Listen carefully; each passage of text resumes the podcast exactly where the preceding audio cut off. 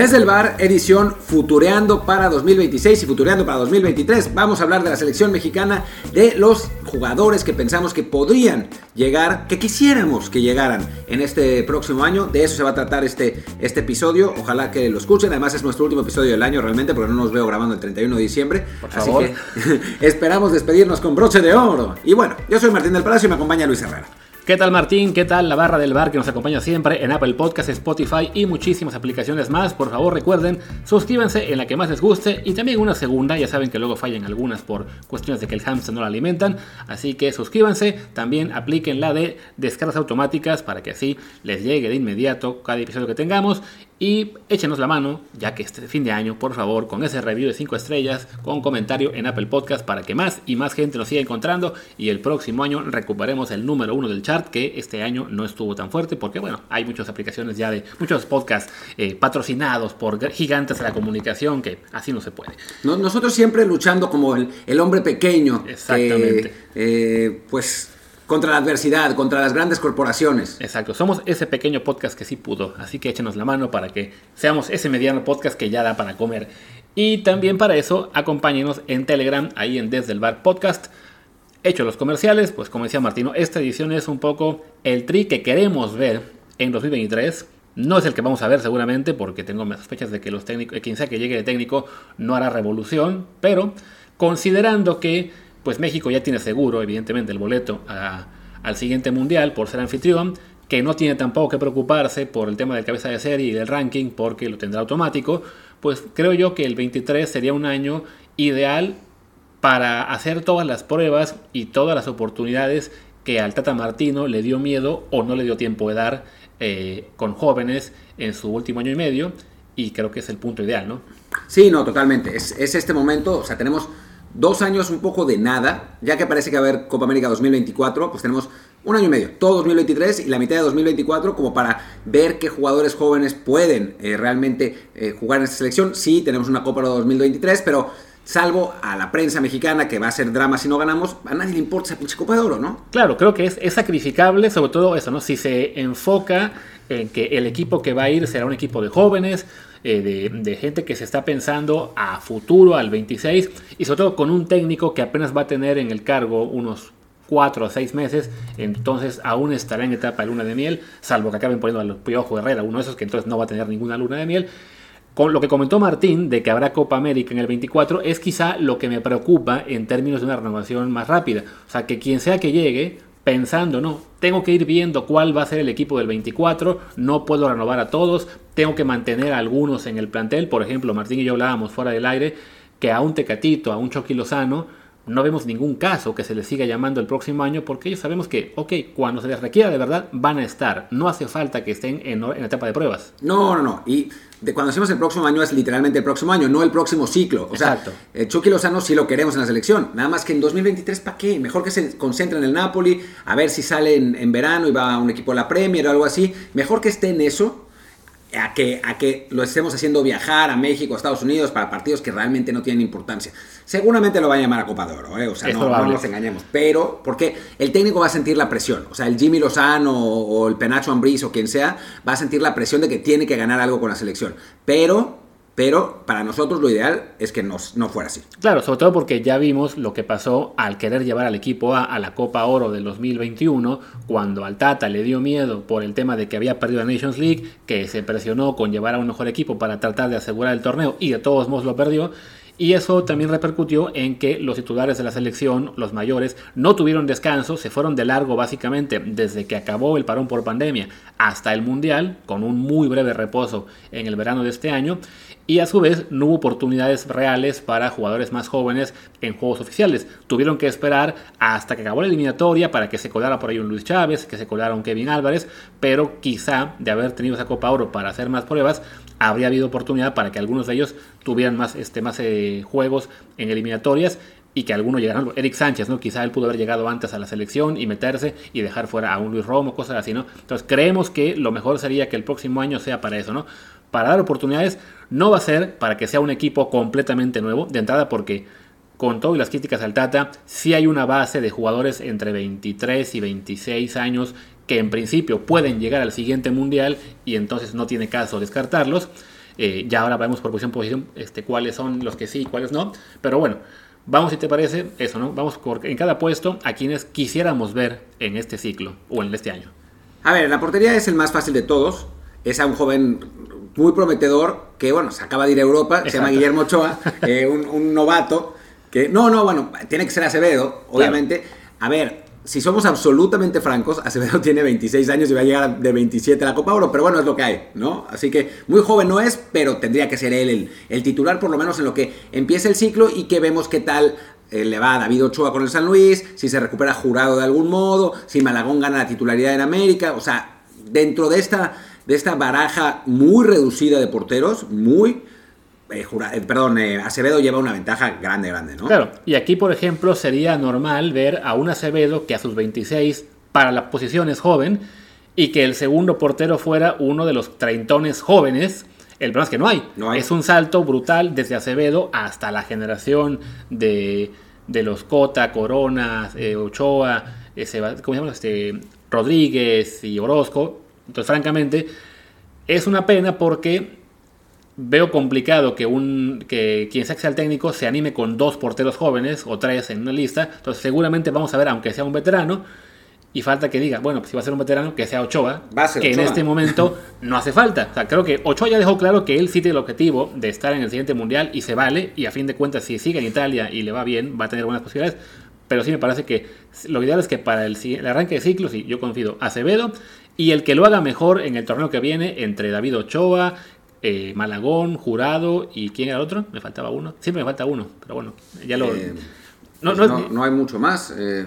Sí, no, ya lo recordaré algún día, pero bueno, esos, esos tres son los que están en principio peleando con este, con Acevedo, bueno, por ser el suplente de Acevedo. Y tiene mala pinta, la verdad, porque Malagón parece que va a empezar de suplente detrás de Oscar Jiménez en América, que tiene 34 años. Que yo creo que eso va a durar 3-4 partidos nada más. O no, o si lo hace bien, porque además siendo América no es un equipo al que le lleguen mucho. Entonces, quizás no le lleguen mucho, América empiece a ganar y Malagón nunca lo siente, ¿no? Eso sí. Y después, Jurado es suplente de Corona que tiene 41 años. Eso siempre me hace gracia a los cruzazulinos. Es que Ochoa debería dejar su lugar a un joven porque ya se le pasó el tiempo. No mames, tu portero tiene 41 años, es todavía más grande que Ochoa. Y cuando le dejó el lugar a un joven, lo querían matar al pobre joven, a Jurado. Pero bueno, en fin. El caso es que son... Yo había escuchado que a Sebastián Jurado le estaban buscando equipo para que se fuera cedido.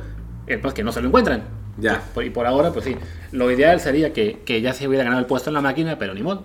Así como hay que aguantarse que los Guardado, Ochoa, Herrera, quien ustedes quieran, sigan selección mayor, pues en Cruz Azul tienen que aguantarse con Corona no lo han desbancado.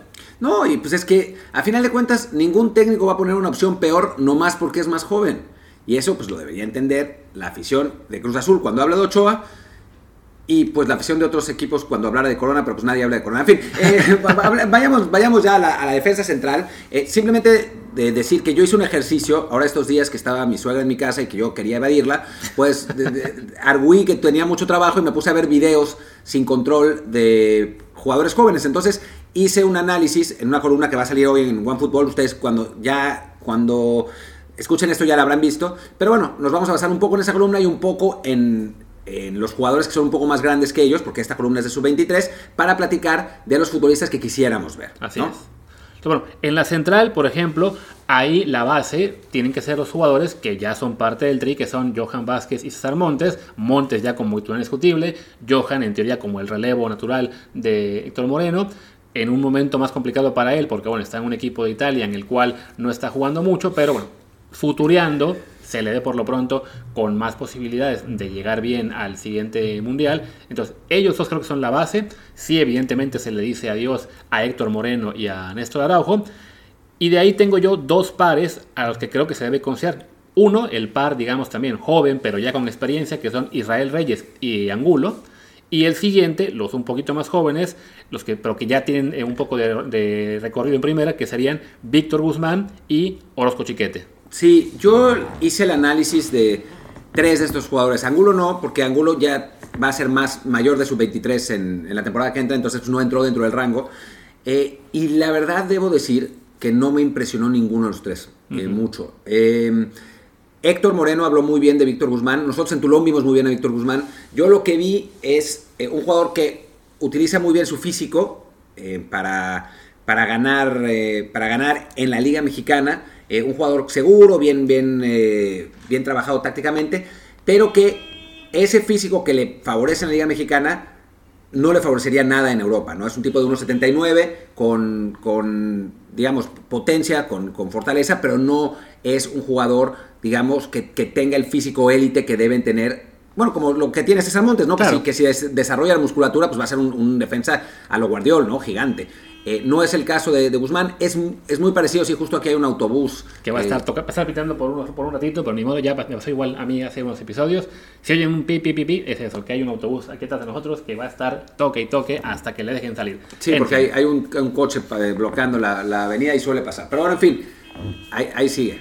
Seguirá. Eh, bueno, el caso es que Víctor Guzmán e Israel Reyes, los dos son parecidos en ese sentido, son jugadores más o menos del mismo perfil. El caso de Orozco Chiquete es distinto, porque ese sí tiene el, tiene el físico. El problema es que le faltan todavía un montón más claro. de cosas, ¿no? Es, es, es, un jugador menos, como más, más crudo en ese sentido, ¿no? Eh, le falta en el juego en largo, le falta el, el, el salir con el balón. O sea, es, es, un jugador al que todavía necesita algo más de trabajo. Pero sí creo que en cuanto a potencial, Orozco Chiquete tiene, tiene esa ventaja.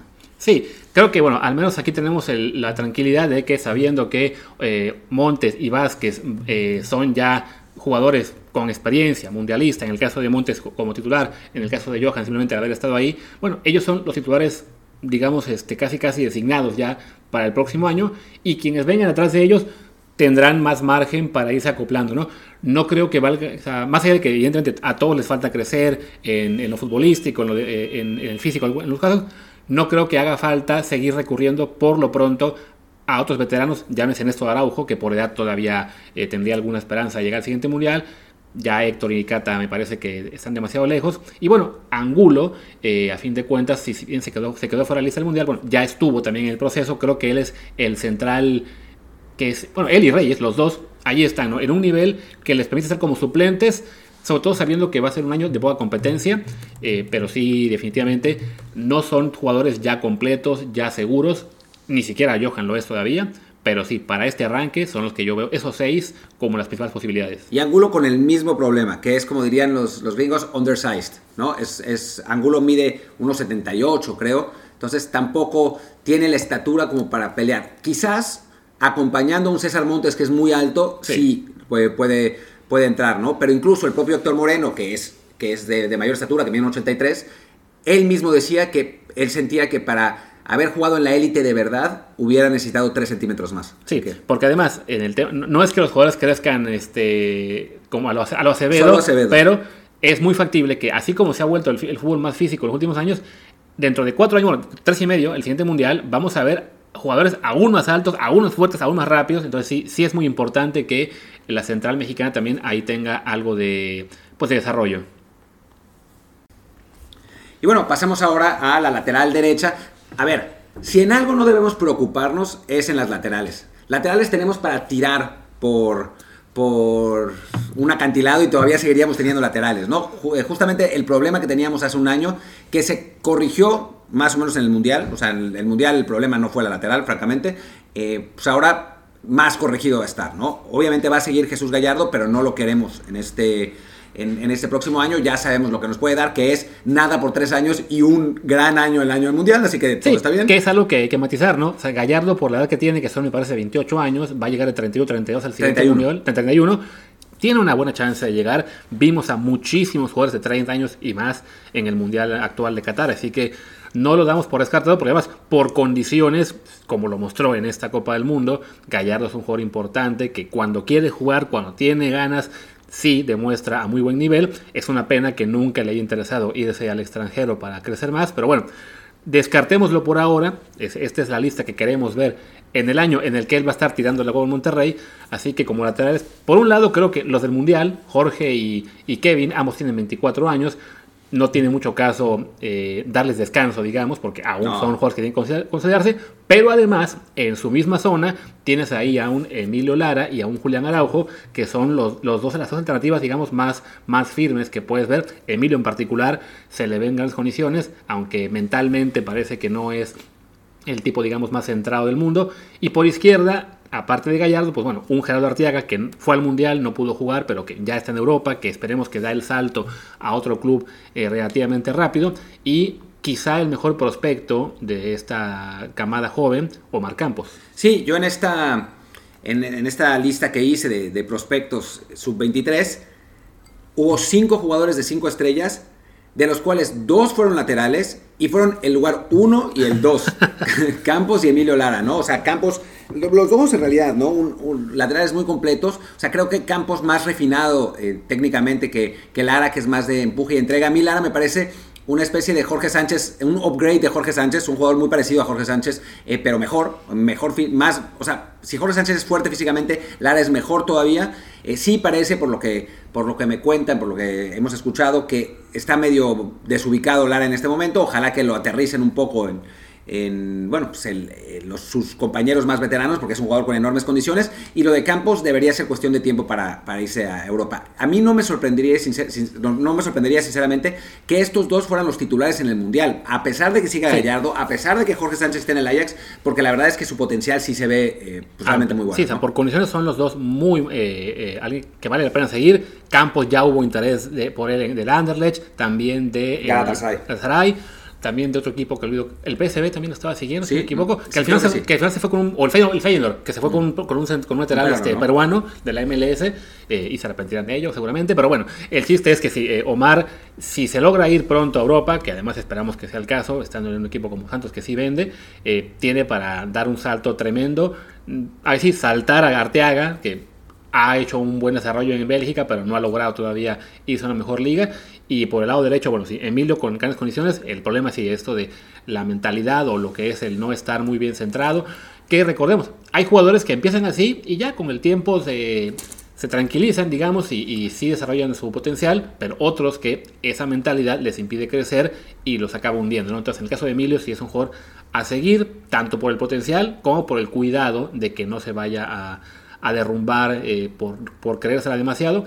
Otro jugador que estaba pensando en esta lista de potenciales eh, llamados eh, prontos, aunque quizás es demasiado pronto para él, Isais, el de Pachuca. Isais, el de Pachuca, que es un lateral más defensivo, es, un lateral muy sólido atrás, que aporta menos al frente, pero bueno, a veces se necesitan jugadores así, ¿no? O sea, no, no futbolistas que lleguen a línea de fondo, sino más bien que, aguanten atrás. Y también está eh, Rodrigo Huescas de Cruz Azul, que es un extremo convertido y se nota por el momento. Es un tipo que centra muy bien, debe ser uno de los mejores centradores del fútbol mexicano, pero cuando tiene que jugar más atrás le cuesta. Así que, que bueno, es otra opción que todavía no está bien aterrizada, pero ahí está, ¿no? Está siendo titular, lo mismo que Isais. O sea, eso sí, es curioso porque pocos jugadores jóvenes están en los equipos mexicanos y casi todos son laterales. Sí, es una cosa interesante. Alguno habrá que convertirlo en extremo, quizá. O en contención, ¿no? en contención. Que hablando de contención, que es a la, lista a la que quiero seguir, ahí tenemos a uno que ha sido lateral mucho tiempo, que es Eric Aguirre. Eric Aguirre, que ahí está, eh, que puede jugar tanto lateral como contención. De hecho, el Tata Martino lo probó lateral izquierdo, lateral derecho y contención durante su... Y no le gustó ninguna de las tres. de las tres y no lo llevó, pero ahí va a estar. Con Eric, Eric el problema es el físico, o sea, es, un jugador muy menudito, entonces cuesta, digamos, y no es tan intenso como alguien de quien, de quien voy a hablar ahora, pero como el Gallito Vázquez lo fue en su momento, que compensaba esa, esa, falta de talla con, eh, con ese, el, el, corte Macrelé o Canté, ¿no? Que se matan en, en, la cancha. Sí, que supongo hablas de Fidel Ambriz. Ah, no, hablo de Eric Lira. Ah, pero, pero sí, no, me cogí que Eric Lira.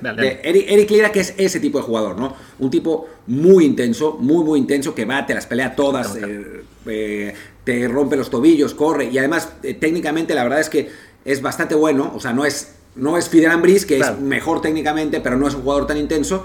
Eh, pero Eric Lira tiene eso, ¿no? Y estuvo a punto de ir al Mundial. O sea, fue de los últimos recortados del Tata Martino. Es un, futbolista de 22 años que para mí tiene que estar. O sea, tiene, tiene que ser uno de los primeros nombres jóvenes que tiene que estar en esta nueva lista. Que, que en todo caso, tanto Aguirre como Eric Lira, si son llamados pronto, tienen la tranquilidad de que no serán presionados tanto para, digamos, mostrarse como titulares, porque ahí también está un jugador que ya es referente, que es Edson Álvarez, que por su posición en, la, selección, como un ya con dos Copas del Mundo, que lleva ya varios años en Europa, uno pensaría, bueno, se le puede dar un poco de descanso, pero a fin de cuentas, pues tiene apenas 25 años y en este mundial no, no jugó todo lo que esperábamos.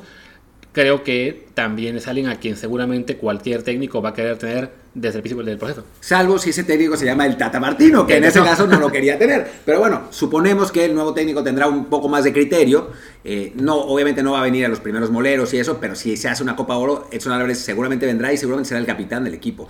Él o César Montes, o sea, son los dos eh, jóvenes, digamos, con más experiencia. Salvo que Memos el portero, y en ese caso será el supercapitán, pero bueno, pues ese, ese ya es ya es otro tema. Pero bueno, ahí está Fidel Ambris también, que es un jugador de, 19 años, que lleva ya eh, un par de, tres torneos eh, como titular en León, eh, que, que, la verdad ha mostrado mucho, era el capitán, también un jugador líder, el capitán de la selección sub-20, que lamentablemente quedó eliminada, pero es, un jugador técnicamente muy pulcro, un, un, buen jugador de, de manejo de pelota, no tan intenso defensivamente, pero que bueno, depende del corte que quieras, ¿no? O sea, al final de cuentas, el Tata Martino jugó a veces con Herrera de contención, con Guardado de contención, y si el técnico tiene ese corte, pues entonces está mandado a ser Fidel Ambris. Así es. Y bueno, entonces es una buena baraja, muchos jugadores este, jóvenes, con Edson como el, digamos, el ya más asentado, eh, y son que cuatro, bueno, cuatro juegos para un puesto, porque pensamos todavía que el siguiente técnico, al menos en teoría, va a arrancar con el parado que ha sido el habitual de la selección en los últimos ya que dos ciclos, con 4-3-3, entonces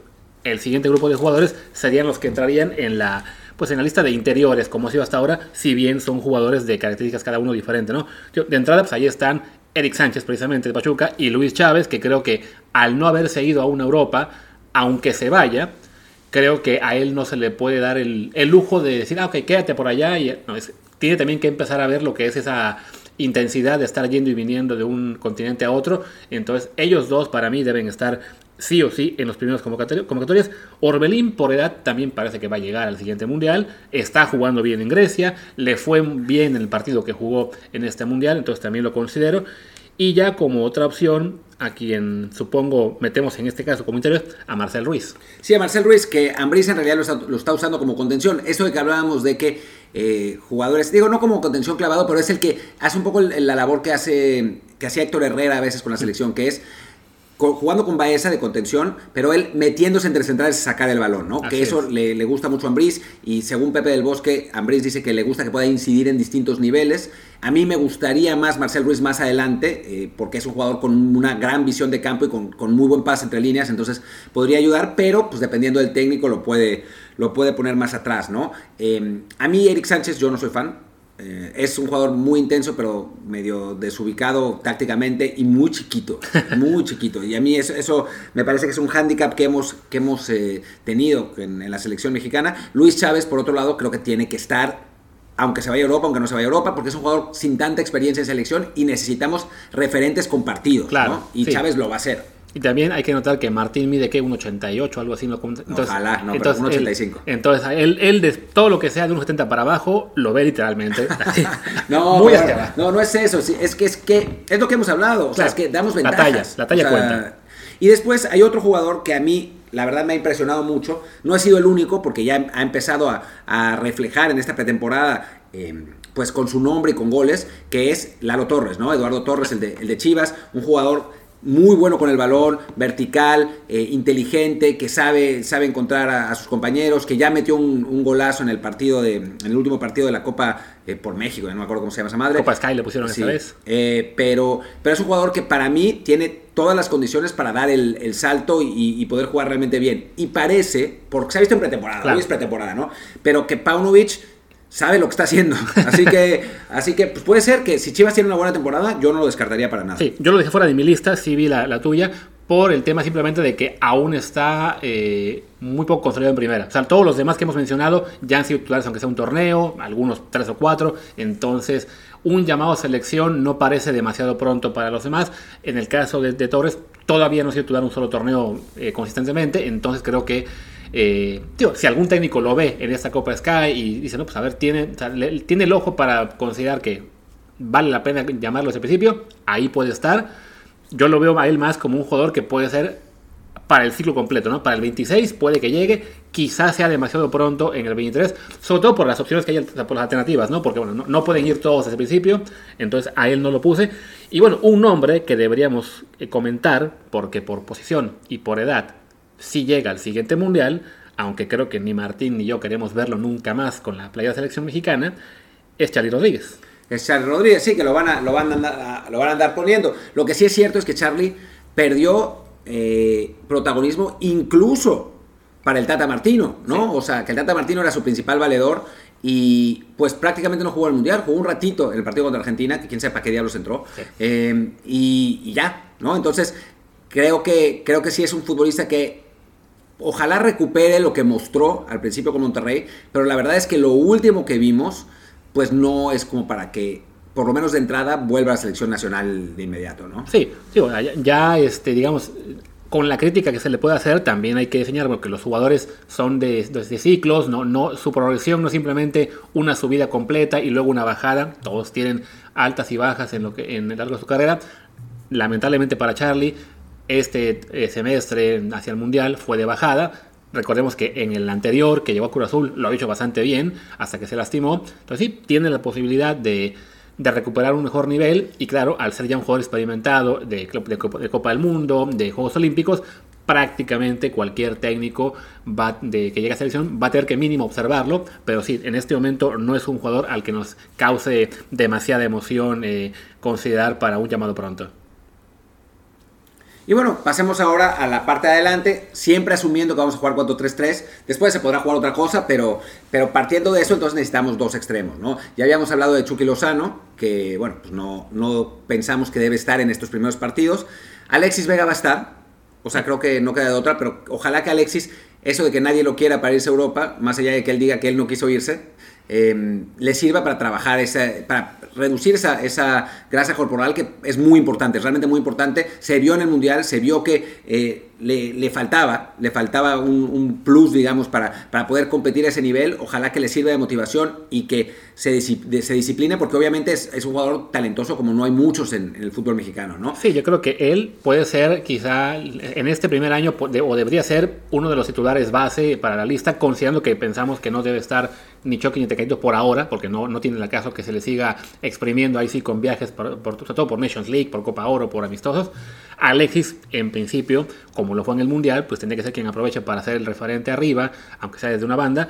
Y sí, la bronca es que no parece que se vaya a ir. En parte, bueno, lo que, no hubo las ofertas. Él dijo, ¿no? Lo de los seis meses. Creo que también se refería a que si hubo algún interés era por llevárselo cedido, sin ninguna garantía de compra. Creo que en eso tiene algo de razón. O sea, hemos visto que jugador mexicano que se va cedido sin obligación de compra a Europa, le va mal. Porque a la primera que tenga una, un este, bueno, sí, con que tenga un buen arranque, unos partidos, el equipo pierde interés y claro, al no haber ninguna obligación, no, hace, no hay ningún esfuerzo por, por recuperar, ¿no? Le pasó a Macías, le pasó a Santi Muñoz, le pasó al cuate este Atlas a Alejandro Gómez, el de central. Eh, no sabemos si le va a pasar o no a Alcántara, el que está en Sporting. Pero bueno, por ahí tiene cierta razón eh, Alexis en que es mejor irse con la garantía de que se va fichado y que si le va mal, de todos modos, pues tienen que buscar la forma de recuperarlo como es Orbelín. A ver, sí, y, pero yo te digo el otro lado de la moneda, ¿no? Que es que quizás nunca vuelva la oportunidad. Claro, o sea, sobre, sobre todo porque puede pasar, ¿no? Sí, porque tienen que buscarla, y ahí sí estamos, estamos de acuerdo, con el tema físico. Si no lo buscan ahora es porque ven a un jugador talentoso, pero uno, inconsistente, que eso se puede corregir un poco, y dos, el tema del físico que no se ayuda. ¿sabe? En México lo pueden ver y decir, no, pero pues se le ve bien en Europa lo que ven es un jugador gordo. Sí, está pasado de peso. O sea, eso, digo, está pasado de peso para ser un futbolista profesional claro. de élite, ¿no? O sea, no, nosotros no vamos a presumir que estamos mejor que él, pero, pero a lo que vamos es que, digo, todo es dentro de, de, de parámetros, ¿no? Eh, es como si, si no sé, eh, tienes a un boxeador mini mosca, porque un pesado se puede estar, y el boxeador mini mosca está, pues, gordito, pues no, te, te, lo van a destrozar porque no, no va a estar en el peso en el que tiene que estar. Entonces, eh, creo que en este caso, pues sí, Alexis pierde, ¿no? Pero bueno, ojalá que para selección mismo tiene que, es un jugador que tiene que ser, seguir siendo importante. Eh, el que ojalá que ya no esté es el Piojo Alvarado. O sea, creo que, que demostró, por edad por también edad puede estar. Pero creo que demostró que mentalmente no está. O sea, no, no está para, para jugar en los grandes momentos. O sea, no, no sé si lo conté en este podcast. Quizá en, no. en este podcast, en, en, tu columna. No, conté una, una, una cosa que me platicaron del de, Piojo Alvarado. Que es que en el partido contra Argentina, Ajá. le dice el Tata Martino, eh, Roberto, vas a entrar. Y el piojo dijo, ¿yo? Eso, Debe eso ser una, cuenta una, todo. una, gran señal de alarma. Y sí, la verdad es que se oye feo decirlo así, pero el Piojo fue de los jugadores que se vio cagados en la Copa del Mundo. El peor. El peor en ese partido. Entonces, de nuevo, por edad y por condiciones es factible que se le considere de nuevo, pero sí, en este momento no da mucha confianza porque su actuación en la Copa... O sea, se puede jugar mal, y se, pero no se debe jugar asustado. Y el Piojo en ese partido se le vio asustado, ¿no?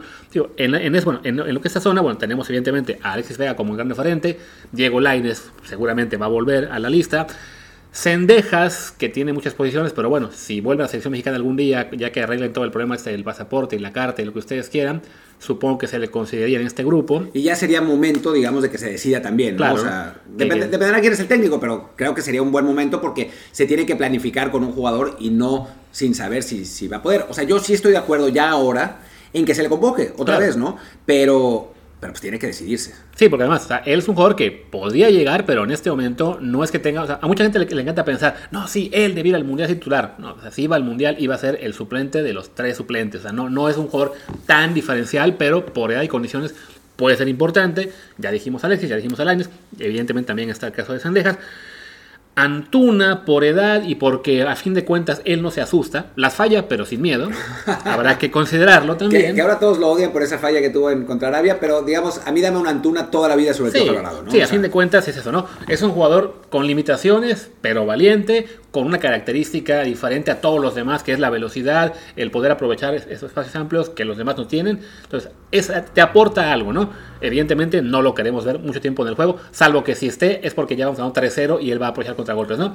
Y otros jugadores un poquito más jóvenes que están también para, esas, para lo que serían estas eh, posiciones en Copa León, en, un, en una selección mexicana, pues Marcelo Flores, si, si despega, porque no lo está haciendo, o Ciel Herrera, que en Atlas sí está ya empezando a ser más regular. Buen jugador este, sobre todo físicamente es, es, un jugador que te ofrece mucho. Sí, y el que va a ser probablemente nuestro próximo Laines Marcelo, Heriberto Jurado. Sí, que a mí la verdad me impresionó mucho. Yo lo había visto obviamente en partidos aquí y allá, pero es el Necaxa y pues no, obviamente uno no se queda mucho a ver al Necaxa. Después en la sub-20 no jugó porque, digo, según lo que nos platicaban, es, era el jugador más joven y pues era, como medio tímido y entonces como que no, no le tuvieron tanta confianza el cuerpo técnico seguramente por error, porque lo que ha mostrado ahora, en lo que mostró en, la Copa por México contra el América, volvió absolutamente loca la defensa de América, eh, jugó realmente bien y eso me hizo irme más para atrás a ver partidos de él en, en Ecaxa la temporada pasada y la verdad es que muy bien, es un jugador con muchísimas condiciones, muchísimo talento, ojalá que lo acompañe la personalidad, que no sabemos,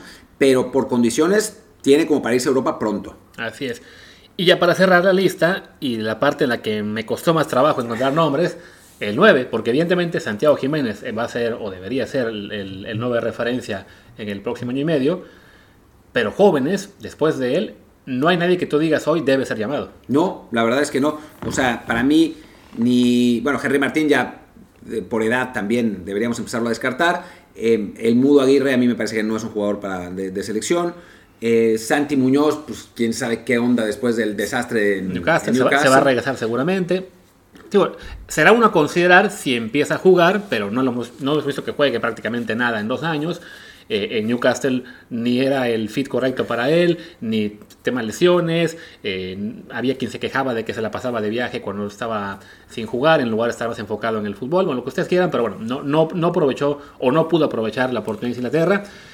Macías va a volver de lesión, es otro que ojalá venga bien. Ojalá venga bien y ya entonces él y Santiago serían una dupla interesante. Y bueno, más atrás, o más bien más joven, viene Luis Puente de Chivas, que es el jugador al que le tienen muchísima fe. El problema es que se rompió las piernas, bueno, las rodillas, ¿no? Antes de llegar a Primera División. Entonces, llega con ese detalle de que, bueno, ha sufrido lesiones importantes, esperemos que le respeten el resto de su carrera. Sí, en la Copa por México se ha visto muy bien, o sea, realmente muy bien. Es un jugador, para los que no lo conocen, del corte Raúl Jiménez, eh, solo, solo, que más corpulento físicamente, increíblemente, y más alto. O sea, Luis Puente mide, creo que un 89, 1,90. Y lo ve, uno lo ve en, las, en, en los videos y es el doble de jugadores que pues, normales en el fútbol mexicano. Es un jugador muy alto y muy fuerte y técnicamente bueno. O sea, es, un jugador muy completo. Es la razón por la que eh, Ricardo Pepi no fue llevado a ese Mundial Sub-17 por el que le agarró rencor a México y se fue. Fue él, él era el titular. Y lamentablemente tuvo esas lesiones de, rodilla muy fuertes que pues le, le, cortaron la progresión. Ahora está de regreso, Paunovic lo ha estado usando. Lamentablemente, digo, para él pues Está Santiago Ormeño, que también le fue bien en la Copa. Y después trajeron un jugador que se llama. Daniel Reyes, ¿no? El, ¿Cómo? el Daniel, Daniel Reyes. Daniel el, Reyes, El que viene de la MLS. el que viene del MLS, sí, es que me confundía con Brandon Vázquez. Eh, Dani- Daniel Bueno, Reyes, que, que bueno, que también es una, una opción interesante, eh, que, que llega de, de la MLS a ver qué tal le va, pero ojalá que Puente les pueda ganar el puesto a ellos dos, porque sí, en cuanto a potencial, pinta bien, o sea, tiene, tiene una, una muy buena, eh, pues, buenas posibilidades. Y después detrás de él están eh, Esteban Lozano, el de América, que es el multicampeón de, la- de las categorías inferiores, el campeón goleador, perdón. Lamentablemente, pues no le fue bien en el Mundial Sub-20, fue el que falló el penal con el que quedamos fuera contra... En el contra pre-mundial sub-20, el ni, premundial, ni sí, siquiera fue el mundial que Ojalá fue fuera el triste. Pues sí, ese, ese estigma que le quedó, esperemos que lo haya, haya borrado pronto y que... A ver, siguió metiendo un montón de goles en el Sí. sub-20, ¿no? Pero sí, no ha jugado mucho en la Copa eh, por México, creo que no ha jugado, punto. Eh, ahora, ahora me fijo. Lo bueno es que en el premundial, si no me equivoco, todavía jugamos con el jorongo negro y rosa. Sí. Así que no tiene ningún trauma vestirse de verde. Al menos eso puede servir de algo. Sí y no, porque seguramente tres años no nos vamos a vestir de verde, Otra nos vamos a vestir de cualquier otro color. Eh, va a ser ahora el, el uniforme titular de la selección, va a ser eh, fucsia con verde fosforescente. Yo quiero suponer que como, el, como la verde apenas se estrenó para, el- para lo que fue ya el otoño, no como antes que se hacía en primavera, a lo mejor la dejan un año más, ¿no? Todo el 23 Ojalá. y podemos vestir y podemos ver las pelos de verde el próximo año. Corte A, cada partido con la blanca con estos de Que a mí de me encanta esa blanca, A ti bueno, gusta, sí. a mí no, pero bueno. En fin, Esteban Lozano no jugó la Copa por México, así que bueno, sí está un paso, un paso atrás. No sé además porque aquí dice que mide 1,70 cuando no. No, Claramente más. no. Pero bueno, en fin. Y bueno, ahí está, ahí está nuestra lista de jugadores que queremos ver en, el- en este año. Hay más, evidentemente, pero algunos son chicos de 20, 19, 17 años que ustedes ven de repente en videos de YouTube o comentarios de las cuentas de Twitter que siguen a jóvenes, pero que en primera edición tienen tres partidos y es demasiado pronto para considerar. Algunos habrá que seguramente eh, darán el estirón en los próximos años y Siempre sale gente de Siempre- la nada. siempre salen ocurre, de la nada. ¿eh? O sea, nadie hubiera dicho hace cuatro años, bueno, nadie dijo que Luis Chávez iba a ser el mejor jugador de, de México en el Mundial siguiente. Bueno, O sea, ni siquiera hace dos. O sea, sí. Chávez ya estaba siendo importante en Pachuca el año pasado, pero realmente su salto ha sido mm, des- descomunal el último año, ¿no? Entonces, habrán jugadores nuevos, pero bueno, pero para lo que es lo inmediato, ahí está nuestra lista de los 23. Y pues bueno, creo que ya con eso podemos cerrar este episodio, que como Martín dijo, es el último del año. Así que a todos, igualmente, feliz año nuevo. Pásenla bonito, es 31. Y ya nos escucharemos aquí en Desde el Bar, supongo el lunes o martes, con el primer episodio a ver qué sale. Seguramente en clave de mercado. Sí, seguramente. Bueno, pues nos escuchamos el año que viene. Entonces, muchas gracias además por acompañarnos durante todo este año, durante estos, eh, pues, dos años ya, que, sí, dos años casi. Ya casi tres. ¿no? Casi tres realmente. ¿Arrancamos en 19? En el ¿No 20, por eso. En el 20 vamos a cumplir tres en marzo. Ah, Berta, sí. En fin. Bueno, pues sí, casi tres años. Y bueno, por acompañarnos en este 2022. Y pues ya está. Yo soy Martín del Palacio. Mi Twitter es arroba martín de ELP. Yo soy Luis Herrera, el mío es arroba luisrha, el del programa es desde el bar POD, desde el bar pod. En Telegram estamos como desde el bar podcast. Muchas gracias y hasta 2023. Feliz año.